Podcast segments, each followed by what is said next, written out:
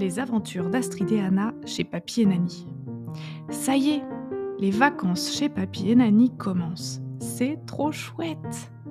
Astrid et Anna aiment énormément passer des vacances chez leur papy et Nani. Il y a le jardin, le potager, la balançoire et cette année, une surprise. En arrivant chez leur papy et Nani, Astrid et Anna ont effectivement découvert une magnifique petite cabane au fond du jardin. Tout en bois, avec des portes et une fenêtre, elle est sublime.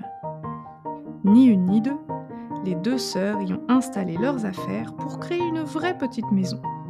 Marguerite, la poupée, a son petit lit et profite des bons repas que lui prépare Astrid avec la dinette. Anna la promène dans sa poussette pour lui faire découvrir tous les recoins du jardin. Bref, Marguerite la poupée elle aussi d'extraordinaires vacances. J'espère que vous, les enfants qui m'écoutez, avez aussi passé de belles vacances chez vous, chez vos grands-parents, vos oncles et tantes, chez des amis. Bref, profitez bien des derniers jours avant la rentrée à l'école.